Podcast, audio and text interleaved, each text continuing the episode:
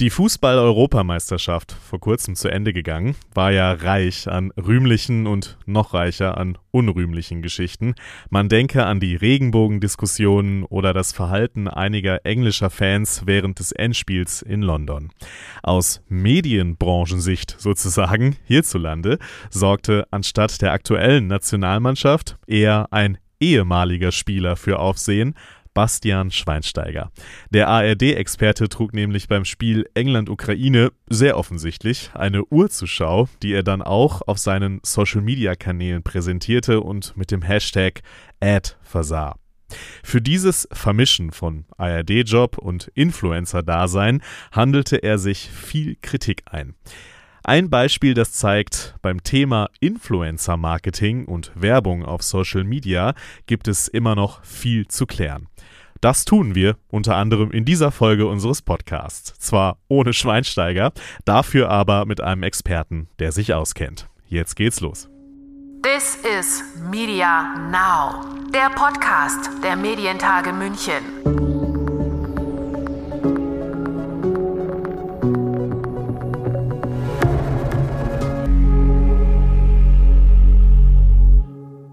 Mein Name ist Lukas Schöne und der Vollständigkeit halber sei gesagt, Bastian Schweinsteiger hat sich für die Aktion entschuldigt inzwischen und die Verantwortlichen bei der ARD entschieden, er darf weitermachen als Fußballexperte. Und weitermachen wird er aller Voraussicht nach auch als Influencer, denn das ist er auf jeden Fall mit seinen über 11 Millionen Followern alleine auf Instagram. Er ist übrigens damit ein sekundärer Influencer, aber was das heißt, dazu später mehr. An solchen Geschichten zeigt sich, es bleiben auch immer noch Unsicherheiten bei aller Professionalisierung und obwohl Influencer-Marketing sich natürlich längst etabliert hat. Diese Etablierung und die Ausrichtung von Influencer-Marketing hat Sebastian Romanus, Geschäftsführer von Studio 71, bei den vergangenen Medientagen München festgestellt und wie folgt ausgeführt. Natürlich ging es und geht es auch immer noch um Reichweiten.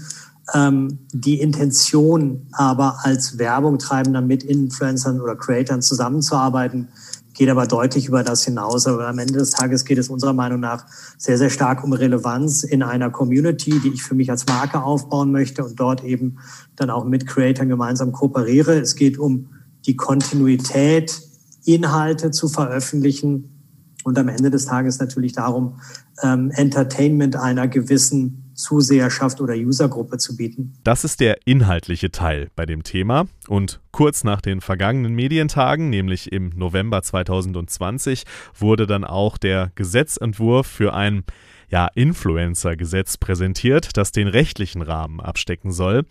Offiziell heißt es übrigens Gesetz zur Stärkung des Verbraucherschutzes im Wettbewerbs- und Gewerberecht. Und verabschiedet wurde es im Bundestag Anfang Juni, tritt aber erst 2022 in Kraft. In diesem Gesetz soll dann besser geregelt werden, was bei Werbung auf Social Media geht und was nicht geht, denn Influencer-Marketing ist längst so viel mehr als einem Social-Media-Star einfach ein Produkt in die Hand zu drücken, der dann schon irgendwie ein paar schöne Fotos macht und dann läuft die Sache.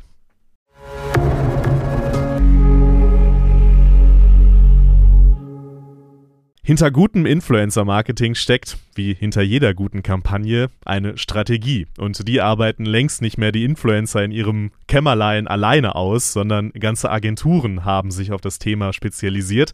Unter anderem auch die Agentur Ecolot aus Berlin. Sie ist eine der führenden Agenturen im Bereich Influencer-Marketing. Und wie sie das geworden ist und was erfolgreiches Influencer-Marketing ist, wo Fallstricke sind und wie es eigentlich um die Diversität bei Influencern bestellt ist. Darüber sprechen wir jetzt mit dem Geschäftsführer Jan Hohmann. Grüß dich, Jan. Hallo, vielen Dank für die Einladung. Jan, bevor wir so ein bisschen natürlich tief ins Thema einsteigen heute, äh, vielleicht einfach allgemein die Frage, ist vielleicht ein bisschen gemein, ich weiß nicht, aber was macht einen guten Influencer aus? Also ich glaube, die Hauptantwort im Markt wäre das große Stichwort Authentizität. Mhm. Das ist, glaube ich, die Antwort, die ähm, die meisten Marktteilnehmer geben würden. Und ich finde auch, dass das eine der wichtigsten ähm, und, und ähm, Themen ist, die an oberster Stelle stehen sollten.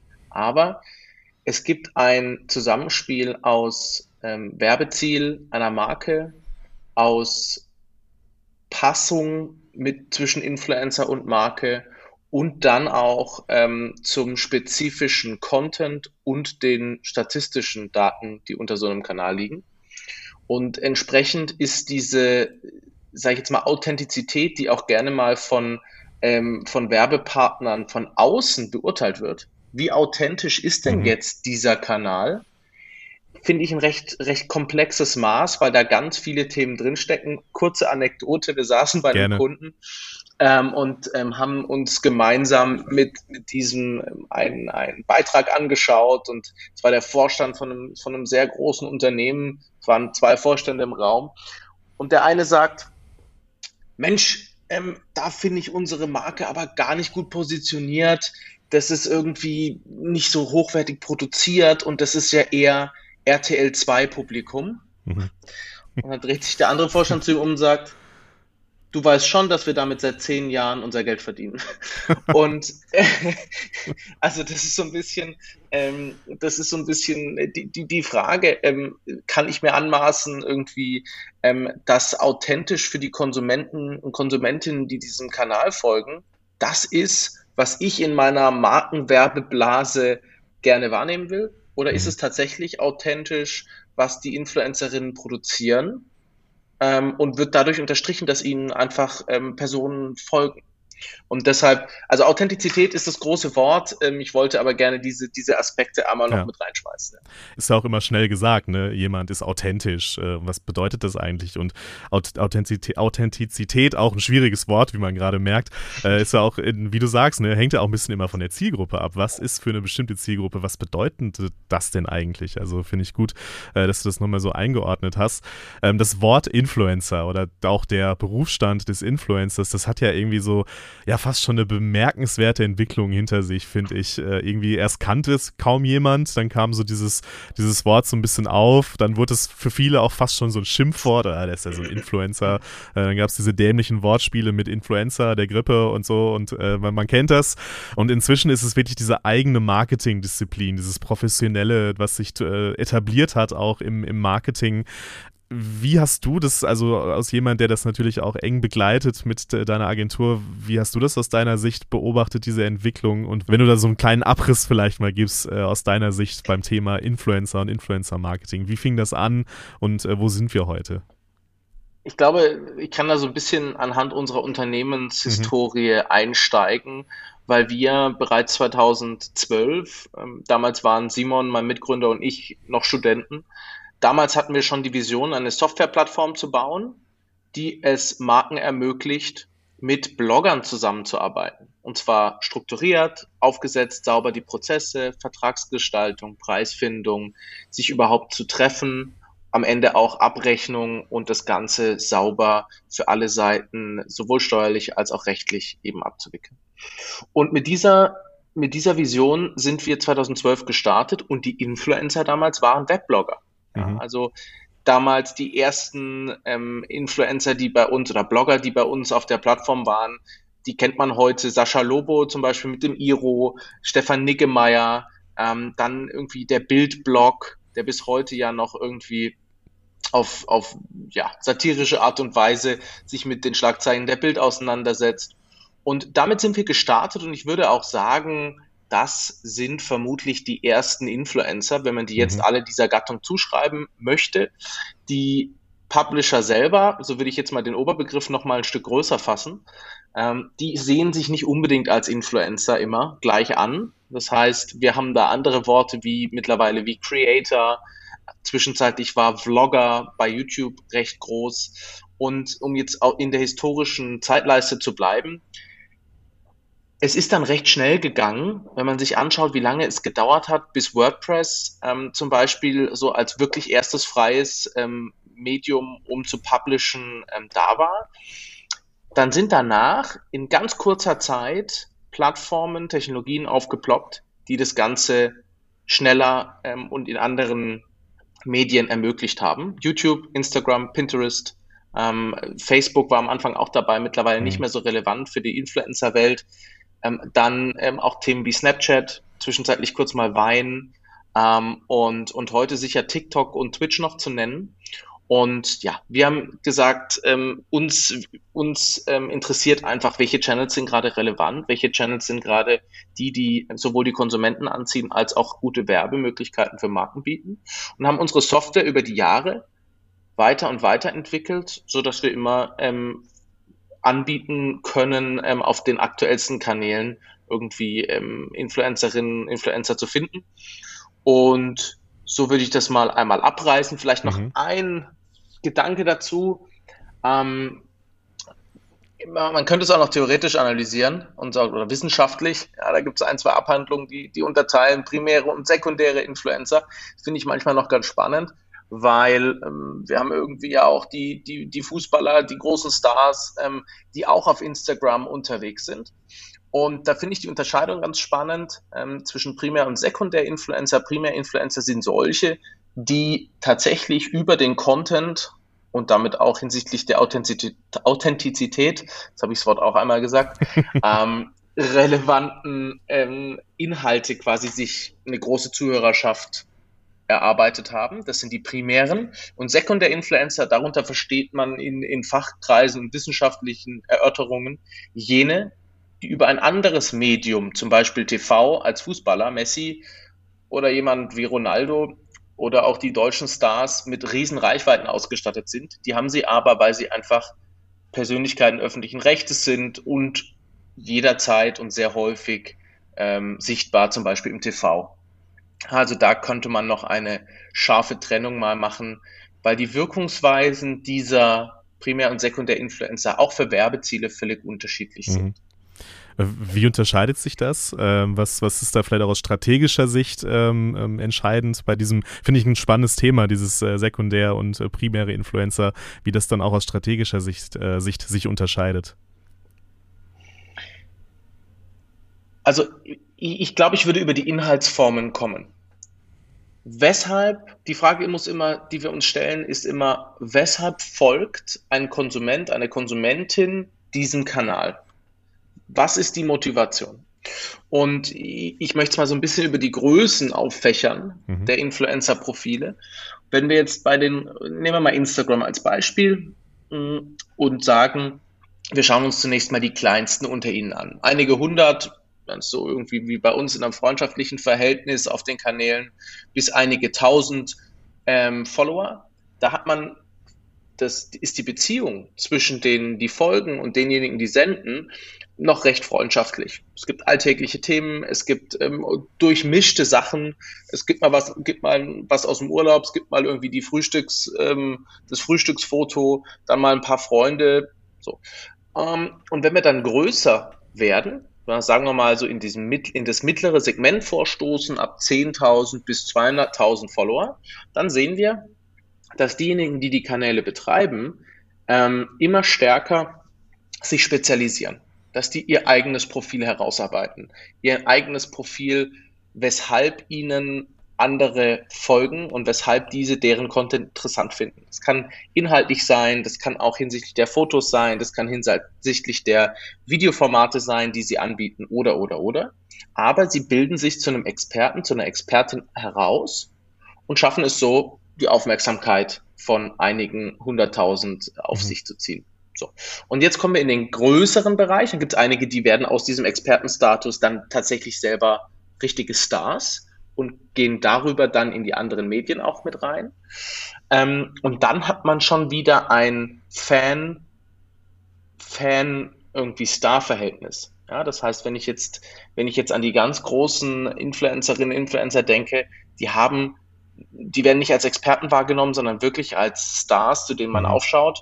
Und ähm, das ist eben dann auch eine ganz andere Wirkungsweise, die wir uns zunutze machen können für verschiedene Kampagnentypen ist natürlich auch für Marken äh, natürlich auch ein ganz, ganz äh, spannender Fall. Was will ich eigentlich? Will ich äh, mich als Experte darstellen mithilfe des Influencers? Soll das, äh, soll der Star möglichst weite Reichweite bringen? Ähm, und da sind wir ja auch schon bei dem strategischen Thema sozusagen, äh, woran ihr arbeitet bei euch. Du hast mir im Vorgespräch erzählt, dass ihr so ein bisschen, ja, so, so einen zweiteiligen Ansatz äh, habt, Technologie und Mensch sozusagen auf der anderen Seite, wenn du das mal so ein bisschen ausführst. Wir sind im Herzen Technologiefirma. So sind wir gestartet. Mein Mitgründer Simon ähm, und auch unser CTO ja, waren schon von Anfang an ähm, auch im, im, im sage ich jetzt mal, Geschäftsleitungsteam immer der Überhang. Ja, sie waren immer mhm. zwei Te Technologieleute und ich als BWLer und derjenige, der sich um die Marken gekümmert hat, ähm, quasi alleine, was völlig richtig und bewusst so gewählt war, weil wir der Meinung sind, dass nur durch Technologie dieser hochkomplexe Markt, der einfach fordert, ist gar nicht kompliziert, aber es ist sehr komplex, weil es gibt simultane Prozesse, die müssen parallelisiert laufen ähm, mit ganz vielen, in ganz vielen Einzelbeziehungen, sage ich mal, irgendwie Werbepartner mit 100 Influencerinnen und Influencern und das gleichzeitig koordinieren. Und um das zu sortieren und zu strukturieren, ist Technologie unserer Meinung nach unablässlich. Und wir haben dann würde sagen, so vor zwei Jahren ähm, immer stärker gemerkt, welche hohe und strategische ähm, relevante Komponente es auf der menschlichen Seite gibt. Das heißt, die Fragen von unseren, von unseren Markenpartnern ähm, nach Strategie, die Fragen nach, wie setze ich eine Kampagne so auf, dass ich meine Ziele erreiche, auch die Anzahl an Möglichkeiten ist explodiert. Vor, vor drei Jahren gab es auf Instagram eben einen Post, ähm, dann recht schnell Story, jetzt Real, Instagram TV. Ich kann mittlerweile rausverlinken, ich kann Shopping-Elemente einbauen. Ja, das heißt, alleine ähm, auf Instagram, der jetzt nur einer von sieben Kanälen ist, den man potenziell bespielen kann, ist die Komplexität ähm, massiv gestiegen. Und entsprechend haben wir über die letzten Jahre ähm, auch das, was, was man Agenturleistungen nennen könnte, aufgebaut, auch Beratungsleistungen und entwickeln gemeinsam mit unseren, mit unseren Markenkunden üblicherweise zunächst mal eine Strategie. Mhm. Und wir haben uns ähm, dazu auch, ähm, ja, zumindest in der Werbewelt letztes Jahr prominente Verstärkung noch geholt mit Andreas Geier, der 25 Jahre als, ähm, als Führungskraft, CEO in großen Agenturgruppen gearbeitet hat, der uns hier jetzt noch verstärkt und, und ähm, dieses Thema, dieses Thema ganz hoch hält, weil wir eben sehen, dass wir durch Education-Inhalte, dass wir durch ähm, Wissenstransfer zu unseren Marken ähm, die Leistung, die unsere Technologie erbringen kann, noch besser nutzen können. Das ist ja auch der, der spannende Aspekt bei den Plattformen. Ne? Du hast es angesprochen, wir reden äh, ganz viel, auch in diesem Podcast, unter anderem auch schon in äh, einigen Folgen haben wir so über die Fragmentierung äh, der, des Medienmarktes, des digitalen Medienmarktes gesprochen. Es gibt immer mehr Plattformen, aber dass ja auch die Plattformen selber sich da weiterentwickeln und da ganz viele Möglichkeiten dazukommen. Du hast Instagram als Beispiel genannt. Ähm, das ist ja auch ein Aspekt, den man absolut nicht außer Augen lassen darf, dass auch auf der Plattform selbst sich immer, immer mehr tut. Und Instagram von dieser ja wirklich Fotoplattform inzwischen ja fast mehr eine bewegte äh, Bildplattform geworden ist. Ähm, Finde ich da auch spannend, dass man das auch strategisch äh, immer, immer im, im Blick hat. Wie ist es eigentlich, du hast jetzt über deine Markenkunden gesprochen gerade. Ähm, wie findet ihr denn eigentlich die Influencer? Es gibt, es gibt da wirklich viele Wege und wenn man so lange im Markt ist wie wir, ähm, dann ist auch schon recht viel Beziehungsgeflecht auch im Markt. Aber vielleicht nochmal irgendwie so auch einmal so über die Zeit betrachtet. Am Anfang mussten wir natürlich ähm, in den Markt schnell rein. Wir mhm. haben deshalb historisch, und da sind wir auch die einzigen, glaube ich, in Europa, immer auch viel Technologie für Influencerinnen gebaut. Das heißt, wir waren die Ersten, die ein eigenes Analytics-Tool angeboten haben. Du kennst es vielleicht von deinen Webseiten wie Google Analytics, recht nah dran, mhm. aber so vereinfacht, dass ich die relevantesten KPIs für meine Influencer-Kanäle ähm, sofort in der Ecolot-Technologie einsehen kann. Darüber hinaus bieten wir natürlich einen schönen Zugang zu tollen Marken. Ja, das reicht irgendwie, das reicht irgendwie von, von, von Chanel die irgendwie schon eine Marke ist, die von vielen Influencern ähm, gerne beworben werden würde oder mit denen möchten viele gerne arbeiten, ähm, bis hin zu großen Automotive-Konzernen und ähnlichem. Das heißt, wir haben da auch was anzubieten, aber gerade am Anfang, da war das natürlich noch nicht so üppig, deshalb haben wir da richtig mit den über die Tools Influencern kostenfrei ähm, Lösungen angeboten und ihnen dann äh, parallel Kampagnen dazu vorgeschlagen. Mhm. Und ähm, das Ganze haben wir über die Zeit stark ausgebaut. Wir haben mittlerweile über 40.000 Influencerinnen auf der Plattform aktiv. Das heißt, da ist die, die das sind ungefähr 20.000 Einzelpersonen, die jeweils im Durchschnitt circa zwei Kanäle betreiben.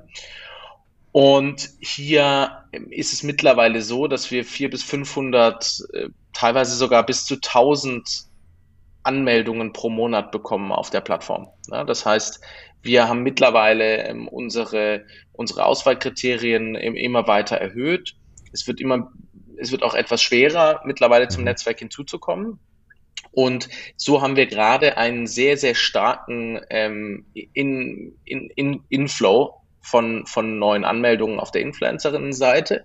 Was dazu kommt, ist, dass wir vor zwei, anderthalb Jahren haben wir ein Team ins Leben gerufen, was sich mit Influencer Relations und Influencer Scouting beschäftigt. Das heißt, wir haben hier glaube ich, mittlerweile vierköpfiges, fast, ja, vierköpfiges Team, das sich von morgens bis abends damit beschäftigt, die interessantesten Influencerinnen und Influencer bei uns auf die Plattform zu bekommen, die auch teilweise, wenn wir komplexere Aufgabenstellungen von, von Kunden haben, gezielt ähm, Influencerinnen ansprechen und die auch VIP-Service machen. Ja, das heißt, ähm, bei den ähm, bei den sehr, sehr großen Influencerinnen und Influencern gibt es ja auch schon Managements. Mhm. Und ähm, diese Managements diese, äh, die bekommen mittlerweile von uns auch ähm, eigene Bereiche, die können auch mehrere ihrer Profile in der Software managen und so versuchen wir dort ähm, immer auch in dem, ja, in dem dualen System Technologie mit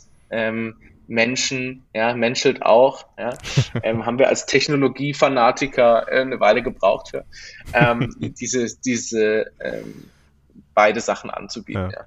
Auch da wieder die Zweiteilung, sehr schön. Ähm, gehen wir vielleicht wieder ein bisschen mehr auf den technologischen Aspekt wahrscheinlich. Ähm, ich finde es ganz, ganz spannend, das danach zu fragen, eben weil ihr so eine technologiegetriebene Firma seid, wann äh, ist denn eine Kampagne ein Erfolg bei euch? Ist das, äh, messt ihr das ganz knallhart auch an Daten, die ihr habt, oder gibt es auch noch andere Faktoren? Ich würde, wenn ich darf, ein Stück weiter ausholen. Gerne, ja, gerne.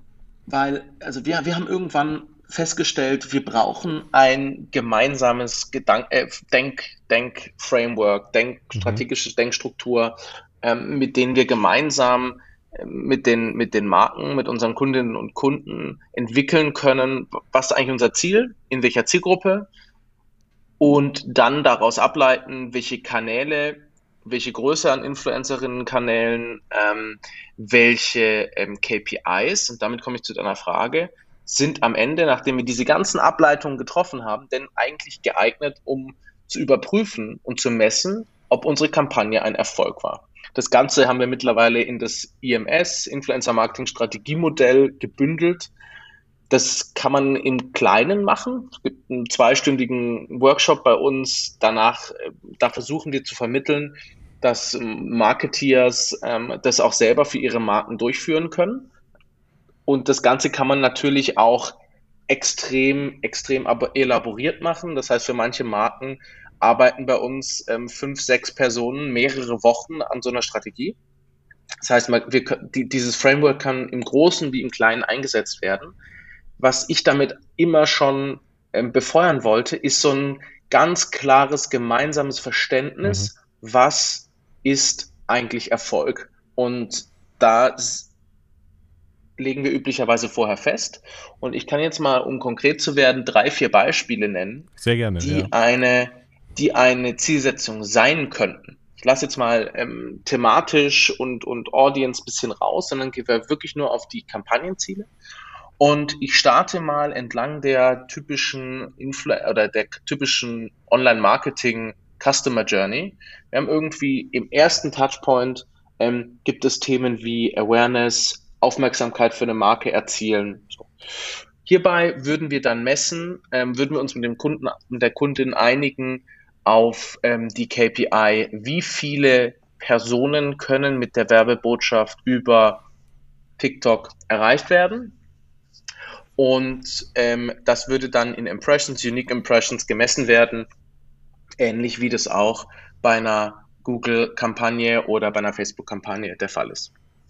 Wenn wir jetzt sagen, Moment, das Ziel ist eigentlich, viele Marken sagen, wir brauchen Interaktion mit unserer Marke. Ja, wir brauchen irgendwie, dass, dass, unsere, dass unsere Produkte online, in, in, in, in verschiedenen Trageanlässen, in verschiedenen Verzehranlässen, irgendwie mal in die Lebensmittelindustrie zu schauen, ähm, im Einsatz sind. Ja, dann ist eben eine, könnte eine geeignete KPI die Interaktionsrate sein. Wie viel tatsächlich wurde von den Influencerinnen ausgelöst, dass die Konsumenten, Konsumentinnen damit interagieren. So. Und dann können wir in dem Funnel auch weitergehen, oder ans Awareness, dann gibt es irgendwie so Product Education und in, in den transaktionaleren Bereich, da geht es dann vielleicht darum, schlichtweg Traffic auf eine mhm. Landingpage zu schieben. Ja, sind wir eher so im Online-Marketing, später auch Performance-Marketing-Bereich.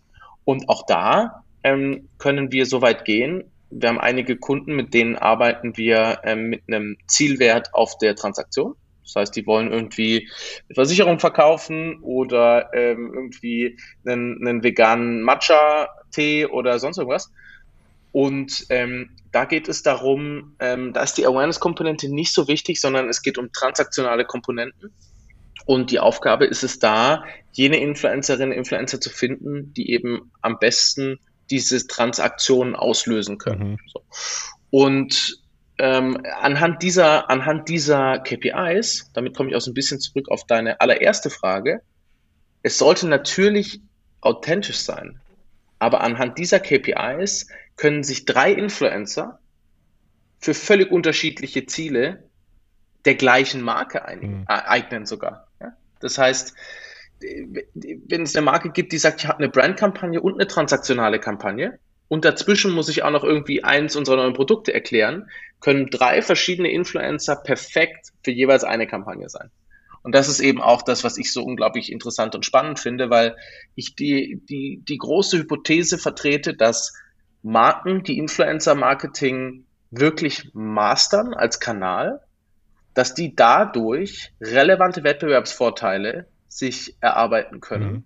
weil sie einfach cleverer in, mit Influencer, also die Influencerinnen auswählen, die Preise besser setzen und einfach strategisch anderen Unternehmen überlegen sind. So wie schon seit Hunderten von Jahren einige Vertriebsstrategien eben superior zu anderen sind und das den Unterschied macht, ob, ob ein Unternehmen ähm, auf Einzelmarkt ist oder irgendwo auf 10.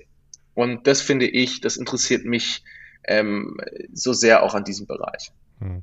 Also Influencer-Marketing tatsächlich dann auch als die große Chance, äh, sich abzuheben im Markt und äh, genau da auch wirklich erfolgreich zu sein, auch mit, genau, du hast es angesprochen, äh, was ich jetzt auch wieder für mich, als der ja auch nicht tief im Thema drin ist, so als Learning tatsächlich auch mitnehme, ist, ja, äh, das, also je, je, nachdem, wie man das Ziel der Marke definiert, ist es ein ganz, kann es ganz unterschiedliche Influencer-Typen sein, die da, die da in Frage kommen. Jetzt haben wir viel über, was ist äh, Erfolg und wie funktioniert denn gutes Influencer-Marketing, wie geht ihr das bei euch an, gesprochen. Ich habe äh, in der Einleitung zu diesem Podcast äh, so ein bisschen über die Causa Schweinsteiger gesprochen, äh, der sich da so ein bisschen verritten hat mit seinem Influencer-Marketing und das äh, verquickt hat mit seinem Job als ARD-Fußballexperte. Davon natürlich jetzt mal losgelöst, aber was sind denn auch so No-Gos oder Fallstricke beim Influencer-Marketing? Äh, was, was für beliebte Fehler kannst du, kannst du uns äh, erzählen? Also ich denke, wenn, wenn ich es irgendwie runterbrechen soll, dann braucht es Professionalität. Es ist ganz häufig so, dass ähm, das, das, oder es war in der Vergangenheit so, mittlerweile ist das, ist das schon anders, sagen wir vor, vor drei bis vier Jahren. Da war üblicherweise in den Unternehmen die juniorigsten Mitarbeiter mit dem Influencer-Marketing betraut. Mhm. Ähm, das wurde auch in den Kampagnen von großen, von großen Agenturen die die Marke betreut haben, wurde TV gedacht, Out of Home gedacht, vielleicht noch eine digitale Kampagne und dann ist da doch noch 2% Budget, machen wir noch irgendwas mit Influencern. So. Und das hat eben die, das hat, birgt eben die Gefahr, dass da Dinge rauskommen, die beide Seiten nicht haben möchten. Ja, entsprechend bedarf es, das, damit komme ich zum Thema Professionalität, dementsprechend bedarf es einer hohen ähm, hohen Klarheit auf beiden Seiten, was eigentlich die Vertragsbestandteile sind. Mhm. Werden drei Content Pieces in der Instagram Story ähm, quasi, quasi vereinbart, sind es zwölf, soll am Ende ein Swipe-Up-Link stehen. Gibt es eine Exklusivitätsvereinbarung?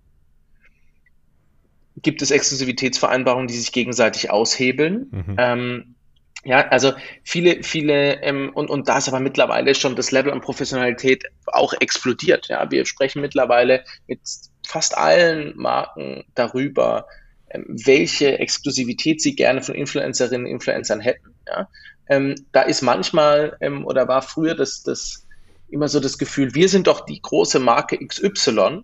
Wenn wir diese Influencerin jetzt buchen, dann gehört die uns. Und da muss man eben sagen, möglich, aber dann ist eben eine Prämie für die Exklusivität zu bezahlen, so wie bei mhm. allen anderen Werbeflächen auch. Und ähm, das würde mich jetzt auch interessieren in der, in der Causa Schweinsteiger, ja. Ähm, da da geht es ja auch darum, ähm, selbst, selbst Profis ähm, haben vielleicht nicht immer alle ihre Vertragsbestandteile im Hinterkopf. Ähm, und auch wenn es jetzt durch die, einen Aufschrei in der Presse gab, wir wissen ja alle nicht, was da in den Verträgen genau, steht. Ja. Ähm, und, und, ähm, aber, aber das ist mittlerweile und auch durch Plattformen wie uns ähm, ganz klar gewünscht, wird es professionalisiert und von Anfang an von, für, an beide Seiten kommuniziert und es schlagen auch beide Seiten ein. So. Und so kommt es auch vor, dass wir diejenigen sind, die dann eben die eine oder andere Seite darauf hinweisen, Moment, da gibt es eine Exklusivitätsvereinbarung wollen wir die nicht mhm. besser einhalten? Also so ein bisschen, um jetzt im Fußballsprech zu bleiben, so ein bisschen Schiedsrichterfunktion ähm, äh, haben wir auch. Ja? Sehr schön. Sportanalogie. Aber in dem Fall natürlich sehr passend. Äh, ich, ich, bin ja auch eingestiegen mit dem Thema. Ähm, ich glaube, ganz, äh, ganz wichtig, dass ähm, ganz oft dann die Details es ja auch sind, ne, die, auf, über die man dann stolpern kann. Ähm, wie gesagt, wir haben auch alle keinen Einblick, äh, wie das jetzt beim Schweinsteiger war zum Beispiel, was stand da in den Verträgen und so weiter. Aber genau das sind ja die wichtigen Themen, warum du sagst, dass diese Professionalisierung so wichtig ist, um da solche, solche Dinge halt auch zu vermeiden. Gehen wir nochmal auf ein anderes großes Thema. So, wir haben jetzt über ähm, ja so ein bisschen die, die Geschichte, sage ich mal, des Influencer-Marketings gesprochen. Wir haben darüber gesprochen, was ist gutes Influencer-Marketing, was ist Erfolg, äh, was sollte man auch vermeiden. Ein großes Stichwort, was äh, eigentlich den kompletten Medienbereich ja sehr beschäftigt, ähm, ist Diversität. Auch im Influencer-Marketing oder bei Influencer natürlich äh, auch viel diskutiert. Was ist für dich denn Diversität bei Influencern? schwer in einem Satz zu ja. beantworten. Du hast auch ein paar mehr. Ich, ja, das ist nett. Ich, ich würde da gerne noch mal so ein bisschen, ich finde es spannend, das auch im Hinblick auf verschiedene Plattformen so ein mhm. bisschen zu betrachten. Was wir, was sich in den letzten Jahren bei Instagram entwickelt hat, ist einfach eine unglaubliche Perfektion in der Darstellung der Leben von ähm, Influencerinnen und Influencern. Es wird das perfekte Bild am perfekten Ort, zu immer perfekten Zeitpunkt, ähm, mit dem perfekten Körper, aber gleichzeitig trotzdem Weißwein in der Hand, ähm, gepostet. So. Und ich glaube, also zumindest kann ich das aus meinem Leben sagen, ähm, das alles zu vereinen ist ganz schön schwer. Bestätige ich. Ja, danke, ja, fühle ich mich nicht alleine. Und ähm, nichtsdestotrotz ist Instagram über die letzten Jahre extrem in die Richtung, ähm, in die Richtung gegangen von dem gesamten Plattformauftritt. Und kleiner, kleines Side-Fact, es gab niemals so viele Nasen-OPs wie, glaube letztes Jahr. Und Begründung dafür ist der Winkel, den man beim Selfie machen mit seiner Inner Innenkamera hat weil da eben einfach aufgrund des Winkels die Nase groß aussieht. Ja, also hat äh, unglaublich krass. Ja, das heißt, Schönheitsideale, egal in, in welchem Bereich, sind durch die Plattform einfach extrem gepusht worden. Und es gibt jetzt, ähm, ich würde sogar sagen, wir haben vorhin so ein bisschen drüber gesprochen, Einfluss von einer Plattform auf die andere. Snapchat kam, dann hat Instagram die ganzen Filter mhm. kopiert, die ersten Videoformate eingeführt. Jetzt kommt TikTok und auf TikTok, muss man ehrlich sagen, kommt die nächste Generation. Und diese nächste Generation, die schert sich recht wenig um diese perfekte Welt. Ja? Die gehen eher auf Themen wie ungeschminkt, die gehen auf, auf Natürlichkeit, die gehen auch auf, auf, auf ihre Unvollkommenheit deutlich stärker ein. Und das hat wiederum, finde ich, einen sehr, sehr positiven Einfluss auf, auf Instagram. Ja? Dies, das, was sich dort gerade tummelt, auch an, an Werbestrategien, ähm, das ist davon schon sehr, sehr positiv beeinflusst. Und ich muss sagen, auch aus einer ganz rationalen Marketingbrille, wenn ich eine diverse, also es kann ja mein Ziel sein, eine Welt zu zeichnen, in den, ähm, wie James Bond, ja, mit dem perfekten Auto, top sitzender Anzug und, und, und super Körper, ähm, dass ich dort meine Produkte ähm, positionieren will, um irgendwie so einen, einen Sehnsuchtsort zu schaffen. Kann sinnvoll sein für meine Produktstrategie. Ich glaube aber im, im, im Großteil ähm, der gerade schnell drehenden Produkte auch, ähm, geht es eher darum, dass wir, dass wir die Marken zugänglich machen für viele verschiedene ähm, Personen, für viel, verschiedene Altersschichten. Diversität ist ja nicht immer nur Gender, sondern kann mhm. Alter sein, kann irgendwie Ethnologie sein. In den USA sehen wir das ganz stark. Da ist jede Kampagne getargetet auf verschiedene ethnische Gruppen. Ja, Die, das haben wir in Deutschland nicht so stark. Jedenfalls ähm, in der Werbewahrnehmung nicht.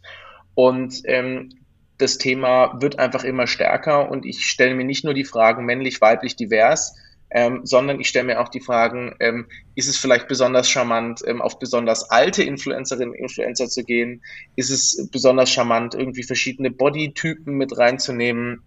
Ähm, so und ähm, da gibt's irgendwie, gibt's irgendwie, wir haben auch eine ganz tolle Kampagne im Bereich Pflege gemacht, ähm, auch mit, mit körperlich eingeschränkten mhm. Influencerinnen, Influencern. Ähm, da, da gibt es so viele tolle Möglichkeiten und ähm, wir finden, Marken sollten das, sollten das ausschöpfen. Mhm auch äh, ganz, äh, ganz interessant, äh, diese verschiedenen Influencer-Typen, vielleicht. Kleine, kleine Geschichte aus einem Podcast, ich glaube, es war vorletzte Folge, da haben wir über, über Radio und wie Radio eigentlich auch die jungen Zielgruppen oder auch mal andere Zielgruppen ansprechen kann, wie Radio im Digitalen funktionieren kann. Und da hatten wir jemanden vom Klassikradio zu Gast, der genau in die Richtung auch äh, gegangen ist, der gesagt hat, ja, unsere Influencer heißen dann halt nicht, von mir aus nicht Rezo oder keine Ahnung, unsere Influencer heißen dann André Rio Milieu oder so, ne? Und die ja mhm. auch auf Social Media auch eine große Reichweite durchaus haben, aber das sind dann halt unsere Influencer und das funktioniert auch, äh, auch wirklich, wirklich gut, äh, laut, äh, laut seiner Aussage. Finde ich auch so einen ganz spannenden Aspekt, äh, dann dieses Wort Influencer so aufzubrechen und zu sagen, ja, Influencer ist nicht das, was man gemeinhin glaubt, dieser schöne junge Mensch, sage ich mal so, äh, den man irgendwie vor Augen hat, der mit dem perfekten Körper, du sagst es, irgendwie am Strand sitzt, sondern das kann man natürlich auch viel weiter fassen und zielgruppengerechter irgendwie, ähm, irgendwie positionieren, äh, finde ich ganz wichtig. Ähm, ihr geht das auch das Thema ja technologisch an, ähm, hast du mir auch im Vorgespräch erzählt. Ähm, wenn du da mal kurz noch, ja, erzählst, was ihr da macht.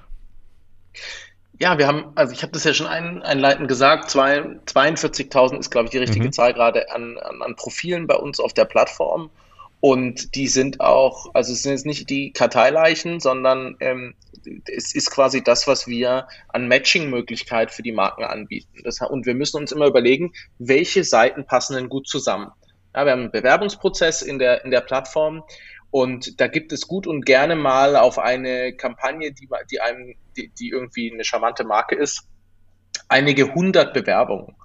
Das heißt, wir müssen dort auch ähm, schauen, dass das Matching funktioniert. Und dazu haben wir ein System, wobei wir über Attribute arbeiten. Das mhm. heißt, jede Influencerin, jeder Influencer ähm, hat ähm, an sich quasi Attribute, die wir ähm, teilweise automatisch, teilweise aber auch qualitativ ähm, über die Influencerinnen und Influencer abfragen und teilweise auch über quasi Bewertungen. Ja, das heißt, ähm, es kann zum Beispiel sein, wir suchen ähm, Influencer mit einem bestimmten Haartyp, ja, weil irgendwie das neue, ähm, die neue ähm, Haar-Shampoo-Linie von einem großen Hersteller ähm, drei Haartypen unterstützt. Und dann hätten wir gerne ähm, diese drei verschiedenen Haartypen. Ja, entsprechend ähm, gibt es Sinn, wenn wir wissen, welche Influencer von bei uns welchen Haartyp haben. Und dann können mhm. wir auch nur die ansprechen, die wir benötigen. Also so tief runter geht es. Es sind, glaube ich, circa 280 verschiedene Attribute. Hat natürlich nicht jeder, jedes Profil alle Attribute an sich kleben.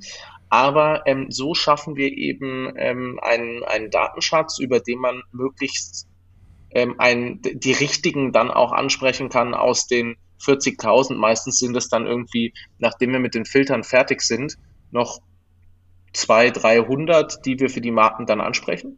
Ähm, und aus denen dann ähm, nach diesem qualitativen Filter auch ähm, äh, nach dem quantitativen Filter dann qualitativ ausgewählt werden kann. Mhm. Und ähm, das geht eben in alle Richtungen. Alle, alle, alle Merkmale, die ich gerade genannt habe, von Alter, ähm, teilweise auch hyperlokal. Wir haben Marken, die sagen, wir brauchen jetzt in Augsburg ähm, drei Influencer, die auch bei uns vor Ort in die Filiale der ähm, örtlichen Bank kommen können, weil wir haben dort irgendwie ein neues Konzept und das wollen wir bewerben. Mhm. Und äh, dann kann einfach auch ein Postleitzahl so ein Kriterium sein, ja? ähm, um das irgendwie in allen Richtungen mal einmal zu versuchen zu umreißen.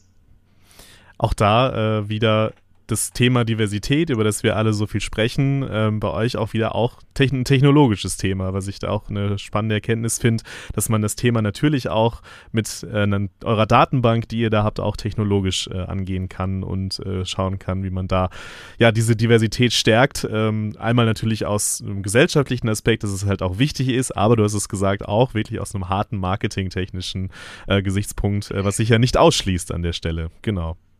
Total. Ich finde sogar, dass, ähm, dass das am, am mächtigsten, am stärksten wird, wenn es, wenn es zusammenkommt. Mhm. Weil die, der gesellschaftliche Treiber ist, ist, ist natürlich, ist natürlich der, der Startpunkt. Die Frage ist aber auch, mit welcher, mit welcher Kraft können wir diese ganze Sache entfalten und entwickeln. Und ich glaube, dass, dass Marken ähm, hier einen extrem, extrem positiven Einfluss auf unsere Gesamtgesellschaft haben können. Und dazu möchten wir gerne, weiß nicht, ob wir einen Beitrag leisten, aber wir möchten wenigstens die Zugänge dafür und mhm. die, die, die Möglichkeit dafür ähm, bereithalten. Lieber Jan, das war ein, äh, ein Ritt durch das große Thema und äh, hochaktuelle und wichtige Thema Influencer-Marketing. Ähm, und ja, ich habe mich sehr gefreut, dass du das als Experte und äh, als Geschäftsführer einer der führenden Agenturen in dem Bereich uns mal so ein bisschen, ja, ein bisschen aufgebrochen hast. Was steckt eigentlich alles dahinter? Welche Themen muss man beachten? Ich glaube, dass es, äh, ja, dass es immer noch ein, ein Thema ist, was bei vielen immer noch am Anfang der Agenda steht, bei vielen Marken, auch bei vielen Medienschaffenden ähm, und ich glaube, das, das war ganz gut, dass wir da uns mal einen kleinen Überblick hier äh, zusammen mit dir oder mit deiner Hilfe äh, verschafft haben. Lieber Jan, vielen, vielen Dank für das Gespräch und äh, ja, dann würde ich sagen, weiterhin viel Erfolg bei eurer Arbeit. Mach's gut. Sehr vielen Dank für die Einladung. Hat großen Spaß gemacht. Dankeschön. Ciao. Ciao.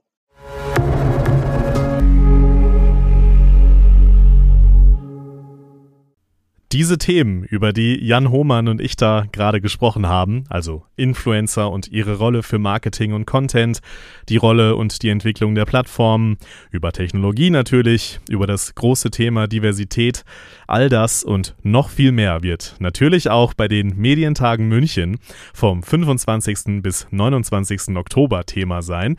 Das Ganze findet das erste Mal hybrid statt, also vor Ort im ISA Forum in München mit Publikum und Expo, aber auch digital mit Konferenzprogramm und Masterclasses. Die Online-Tickets gibt's ab sofort im Ticketshop der Medientage und wer schnell ist, bekommt zwei zum Preis von einem, nämlich bis zum 28. Juli. Die Vor-Ort-Tickets gibt's dann ab Mitte September und auch die Online-Tickets können dann noch abgegradet werden. Alle weiteren wichtigen Infos und auch die ersten Speaker-Highlights gibt's wie immer auf der Homepage der Medientage und den Link gibt's auch wie immer in den Show Notes. Von mir war's das an dieser Stelle. Macht's gut. This is Media Now, der Podcast der Medientage München.